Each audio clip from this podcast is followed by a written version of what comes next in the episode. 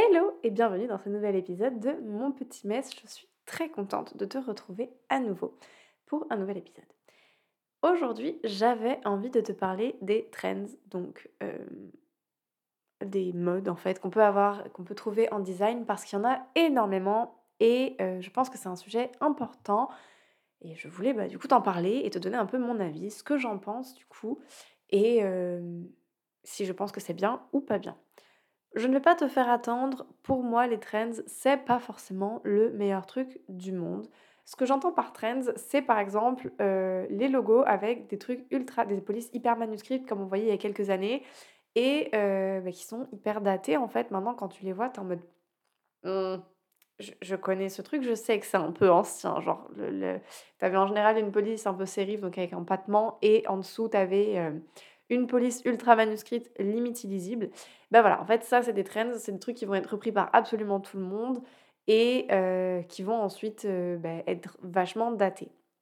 Donc, pourquoi j'estime que c'est vraiment pas le meilleur truc au monde et pourquoi j'estime que si jamais tu veux faire ton identité visuelle ou euh, que ce soit toi-même ou par une graphiste ou quoi, il vaut mieux pas trop les suivre, c'est tout d'abord, on va commencer par le commencement, parce que ça n'est absolument pas intemporel.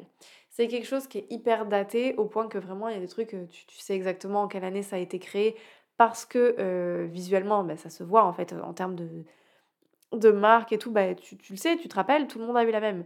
Donc, euh, c'est ultra daté, et en fait, ça veut dire que bah, dans quelques mois ou années, selon ta chance, eh ben, la mode va tourner, ça va passer à autre chose, et on n'aimera plus tes visuels. Et ça, c'est hyper dommage parce que ton identité visuelle, tes logos, tout ça, sont censés être là pour durer un certain temps. Alors peut-être qu'ils te dureront pas euh, toute la vie de ta marque parce que potentiellement tu vas step up, parce que euh, tu vas changer de cible, parce que tu vas changer de produit, de positionnement, bref. Il y a des moments dans la vie de ta marque où potentiellement tu vas avoir envie de refaire, ou tu vas avoir besoin, plus qu'envie d'ailleurs. Potentiellement il y a des moments dans la vie de ta marque où tu vas avoir besoin de refaire ton identité visuelle et c'est ok. Mais en théorie, ça va être dans plusieurs années. Là, si tu investis dans ton identité visuelle euh, maintenant, là, en théorie, euh, tu en as pour quelques temps avec euh, cette identité-là. Donc, si tu as quelque chose qui est trop marqué en tant que période, quelque chose qui est trop à la mode, et eh bien forcément, quand ça ne sera plus la mode, tu risques d'être un peu déçu, de ne pas t'y retrouver ou ce ne sera pas top. Enfin voilà, tu auras plus vite envie de changer. Et donc en soi, c'est pas du tout un très bon investissement et c'est pas très malin de faire ça parce que très rapidement, tu vas avoir besoin et ou envie euh, de réinvestir. Donc vraiment, c'est des thunes jetées en l'air et euh, je ne te le conseille pas. Après, chacun son truc, mais pas fou. Deuxième point qui fait que euh, c'est vraiment pas top de suivre les marques parce que tout le monde le fait, c'est que ça ne va pas te ressembler. Si tu fais une identité visuelle, un logo, un truc, un machin, en fonction de ce qui se fait actuellement et euh, uniquement des modes actuels, des trends actuels en design, eh ben, tu peux être sûr que l'identité visuelle ne va pas te ressembler. Ton identité visuelle, ton logo, tes couleurs, tes polices, tout doit être choisi en fonction de ta marque, de ta cible, de ton produit, de tes espoirs aussi, de tes objectifs à court, moyen, long terme. Et ça doit être réfléchi, ça doit avoir un but. Oui, ce but en partie doit être d'être beau, Clairement, le design, on va pas se mentir, 50% du taf, c'est qu'il faut que ce soit joli, mais il faut aussi que ce soit stratégique. Il faut aussi que ça ait un intérêt et il faut que ça serve tes objectifs. Si ton logo ne te ressemble pas, ne représente pas la personnalité de ta marque, ne représente pas la, personnalité, le, toute l'âme en fait de ta marque, eh bien malheureusement ça n'a pas beaucoup d'utilité parce qu'au bout d'un moment, soit tu ne t'y retrouveras plus et tu n'auras plus envie de l'utiliser, soit tes clients vont sentir un décalage, en fait, tu ne seras pas aligné entre ce que ta marque est pour de vrai et ce que ta marque euh, laisse paraître, en tout cas, entre guillemets. Il va y avoir un trop grand décalage et donc tes consommateurs vont le sentir, ne se sentiront pas à l'aise et ne te choisiront pas euh, pour euh, leurs besoins parce qu'il y aura ce trop gros décalage. Et puis toi-même, tu ne seras pas à l'aise avec le truc de l'utiliser parce que Peut-être qu'au début, tu seras trop contente parce que tu verras que tu es comme les autres et que euh, ça, a un certain réconfort en fait d'être comme les autres parce que tu as, l'impression de faire partie du groupe. Mais ce réconfort va durer un certain temps. Dès que les trends vont changer, tu n'auras plus euh, ce réconfort et en plus de ça, tu vas plus vite te lasser. Troisième point pour lequel je te dis que vraiment les trends, c'est le démon, c'est simplement, et tu l'auras compris parce que à, ce que je dis, ça s'entend, ben c'est qu'en fait, tu, tu, copies les autres. Alors volontairement, involontairement, que ce soit ton graphiste, toi, peu importe. En fait, à faire comme les autres, et eh ben, tu ressembles aux autres et tu ne sors pas du lot. Un très gros, très gros point de l'identité visuelle et un très gros... Euh, ouais, une, partie majeure d'une identité visuelle, c'est de te séparer du groupe, c'est de te faire sortir du lot. Si on fait un truc qui est exactement comme les copains, pourquoi ton client il irait te choisir toi et pas un autre? Il faut vraiment, et ça je le dis souvent, mais il faut se rappeler que le choix de ton consommateur se fait sur le visuel en premier et il commence par euh, choisir, je ne sais pas ce que tu vends, mais selon tes services ou quoi, bah, la partie visuelle, l'attrait visuel est un facteur déclencheur d'achat ou pas. Et donc, bah, si ton visuel n'est pas plus différenciant qu'un autre, bah, il n'y a aucune raison qu'il aille te choisir toi plutôt qu'un autre en fait. Potentiellement, il va te voir, il va tomber sur toi en premier, il va te choisir en premier parce qu'il t'aura vu en premier. Mais dis-toi bien que si ton client, il, a besoin, euh, je sais pas. Donc, il y a quelqu'un qui cherche une rédactrice et euh, ça fait, il cherche sur euh, Instagram et ça fait quatre comptes que vraiment c'est la même chose. Quoi. Le logo, ça se ressemble, euh, le, le, visuel, c'est à peu près pareil, les couleurs, c'est à peu près les mêmes. Bon, il n'y a pas d'éléments distinctifs il a un peu la flemme de remonter tous tes posts pour voir si vraiment ta personnalité change ou quoi. Mais par contre, le cinquième, la cinquième rédactrice qui, voit, elle est hyper différenciée. Euh, ses couleurs, c'est pas les mêmes, son logo, il est péchu, c'est pas comme les autres, on sent direct sa personnalité, il va pas aller plus loin. Il va prendre celle-là.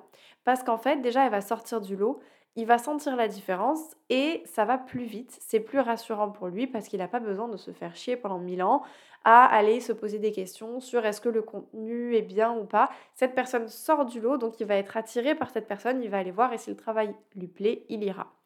Les quatre premières qui potentiellement étaient meilleures ou super top ou qui avaient d'autres qualités qui auraient peut-être plus pu lui plaire, et ben le fait qu'elles aient été tout le temps les mêmes, euh, soit il a fait une bonne étude, mais en fait elles se sont mélangées dans sa tête parce que bah tu sais plus. Attends, ça c'était laquelle? Ah non, mais c'était celle avec le rose. Attends, putain, c'était tout en rose. Euh, c'était la. Oh, vas-y, je sais plus, flemme. En fait, c'est ça qui se passe dans la tête de ton client. Et c'est ça que tu veux éviter. Donc, quand tu utilises trop les trends, quand tu fais quelque chose qui est trop similaire aux autres, et eh ben en fait, malheureusement, c'est horrible à dire, mais euh, tu ne montres pas un élément différenciant. Donc, euh, tu passes à la trappe, Bichette, tu passes à la trappe. Cela dit, tu me connais, je suis la queen de la nuance et euh, je suis la queen de je modère mon propos et je me fais aussi l'avocat du diable parce que je pense qu'il n'y a pas de réponse universelle et il n'y a pas de euh, non, c'est de la merde universelle. Euh, il y a des. Comment ça s'appelle? Il y a des, des, moments épisodiques où potentiellement utiliser les trends, ça peut être intéressant. Là où je pense que ça peut être intéressant d'utiliser les trends, c'est pour des collections ou des gammes qui vont être excessivement temporaires. En, phase sur excessivement. On, appuie bien euh, sur le mot excessivement. Mettons par exemple, on arrive bientôt à février, la Saint-Valentin.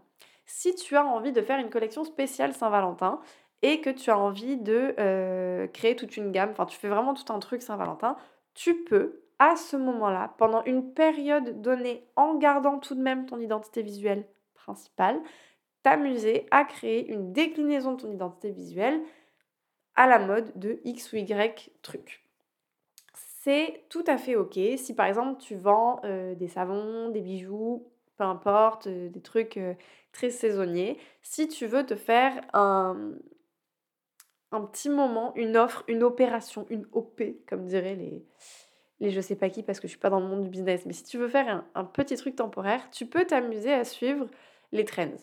Euh, parce que, par exemple, là, on voit les nœuds tout le temps partout. Je sais pas si tu as capté, mais mon Dieu, les nœuds. Euh, c'était vachement à Noël aussi, mais les petits nœuds partout sont, sont hyper à la mode actuellement. Donc, si tu veux t'amuser à créer une collection temporaire et utiliser ces nœuds, it's ok. C'est parfaitement ok parce que ça va être temporaire, parce que ça va avoir une date de début, une date de fin et ça va être mêlé à ta marque. Donc, pour faire ça proprement, cette utilisation du coup de la trend des petits nœuds, ce que tu fais, c'est que tu prends ton identité visuelle, tes couleurs à toi, tu prends euh, tes polices à toi, mais tu vas intégrer un ou deux petits nœuds à tes posts, tu vas faire une collection, je sais pas, en lien avec les nœuds, sur tes packaging, tu peux mettre ces petits trucs-là, et tu vas venir intégrer la marque, enfin la trend, pardon, tu vas venir intégrer la trend dans ta marque. C'est ça qui fait que tu peux t'en servir. Donc quelque chose de temporaire, quelque chose de bien défini et pas un, pas un projet ou une collection permanente. Ça, c'est vraiment pas une bonne idée parce que du coup, tu risques de te perdre et encore une fois, tu vas perpétuellement chasser les trends, tu vas être constamment derrière à essayer de, t'adapter à des trucs qui sont pas top. Donc, tu peux t'amuser à euh, le faire sur quelque chose qui va être hyper temporaire et auquel cas, euh, c'est bien aussi. Je pense que là où il y a un intérêt aux trends, c'est euh, d'être un peu dans le goût du jour et donc tu sais qu'il y a une certaine recherche de la part des clients de tel truc. Mais il ne faut pas que tu bases toute ton identité visuelle sur les trends. Il faut que tu arrives à adapter les trends à ton identité visuelle et c'est là qu'elles deviennent intéressantes. Pareil pour si tu veux créer, je sais pas, des petits freebies ou euh, des petits livres, des petits trucs euh, qui sont temporaires ou qui qui sont très marqués dans le temps mais où ça te dérange pas, tu vois, ou si c'est pas une collection permanente, dans ces cas-là, voilà. Il faut que tu arrives à ne pas toi te plier à la trend, mais plutôt plier la trend à tes besoins et à ce qui peut te servir pour réussir à attirer des clients qui viendraient juste pour la trend par rapport à, bah, par exemple, je reviens à l'exemple des nœuds, mais tu vois, il faut que tu arrives à à créer peut-être une collection en lien avec ça parce que tu sais que ça va fonctionner et c'est ok, tu vois, de te servir de ça parce que tu sais que ça va fonctionner. Tu peux avoir envie de faire un truc qui fonctionne pour ton business. Potentiellement, d'un point de vue marketing, faire un truc qui va fonctionner pour ton business, c'est pas con. Il n'y a pas de souci avec ça, c'est pas con. Mais il faut pas que ce soit au détriment de ta marque et il faut pas que ça vienne noyer le poisson et noyer le message que tu as.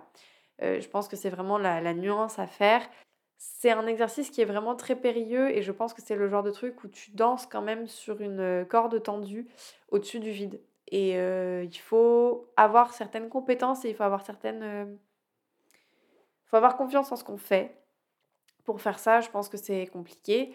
Et puis, mais ça, ça, peut fonctionner. Ça, ça peut être intéressant de, de mêler ces trucs-là à ton business.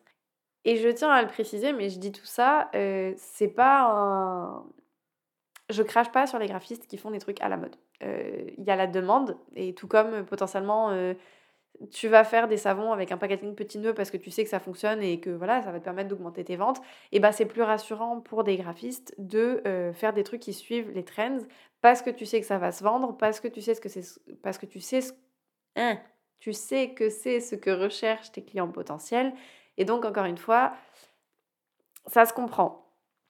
Et, moi, la première, je vais pas te faire, euh, je vais pas faire genre, euh, je l'ai jamais fait parce que bien sûr que si, en tant que graphiste, je l'ai déjà fait de faire des trucs très marqués à mes débuts. J'ai fait des trucs hyper marqués dans le, dans le temps parce que déjà parce que je savais pas mieux. Euh, à l'époque, j'avais pas les connaissances que j'ai maintenant et j'avais pas le recul nécessaire pour me rendre compte d'à quel point c'était pas forcément positif. Et puis parce que si c'est ce qu'on me demandait, donc forcément il y a il faut une certaine expertise et il faut un certain courage aussi et une certaine confiance en soi pour regarder son client dans les yeux et dire non, ce que tu veux, c'est pas du tout adapté, c'est de la merde et je ne te le conseille pas. Donc je peux pas jeter la pierre aux graphistes qui font quelque chose qui est très marqué en termes de trends et qui suivent les trends. Surtout que souvent les trends sont lancés et commencent parce qu'on fait quelque chose de très très beau et c'est aussi ça qui fait qu'on a envie tous de suivre les trends, c'est qu'en fait c'est super beau et c'est des trucs qui sont parfois vraiment hyper quali et qui initialement étaient super, soit étaient démarquants, soit, enfin voilà, il y a des trucs où vraiment ça s'est lancé et c'était à l'époque, bon, je vais pas dire une révolution parce qu'à ce stade on a tout fait, tout refait et on, on est juste à, à refaire. Mais voilà, je pense qu'il y a aussi ce truc de il faut se rendre compte que ces trends-là sont pas lancés par hasard, c'est des choses qui sont très belles, qui donnent envie, et donc c'est difficile, mais voilà, c'est ce que j'en reviens à l'équilibre et à l'exercice d'équilibriste que c'est. Le design, c'est aussi beaucoup ça, trouver l'équilibre entre ce qui est beau, ce qui plaît, ce qui est efficace, ce qui donne envie d'acheter, ce qui donne envie de vendre, et ce qui donne envie d'être utilisé, et ce qui fait plaisir à nos clients, et ce qui les sert d'un point de vue stratégique. Donc voilà, en gros, tout ça pour dire que les trends, c'est le démon. Si tu en fais, tu as toute ta personnalité et toute ta marque. Mais par contre, si tu arrives à adapter les choses, ça peut être sympa. Voilà pour cet épisode, j'espère qu'il t'aura plu. j'ai essayé de faire un épisode pas trop long. Et j'ai réussi à dire tout ce que je voulais, donc je suis très contente. Je serais très contente qu'on en parle, que ce soit sur Instagram, tu peux me retrouver à Margot Gestin en commentaire ou par mail si tu as envie de m'envoyer un mail ou un hibou. Je, je prends les hiboux aussi si tu veux. On va se la faire un peu Harry Potter. Vas-y, fais péter les hiboux. Que j'aimerais vraiment qu'on en parle et j'adorerais avoir ton avis là-dessus, si tu es d'accord ou pas. Ça me ferait très plaisir qu'on en discute. donc tu peux me retrouver, comme je te l'ai dit, du coup, sur Instagram, at margogestin ou sur mon site internet, www.margogestin.com. En attendant, moi, je te souhaite eh ben, une très bonne fin de journée, semaine, moment, quel que soit ton moment. J'espère qu'il sera chouette.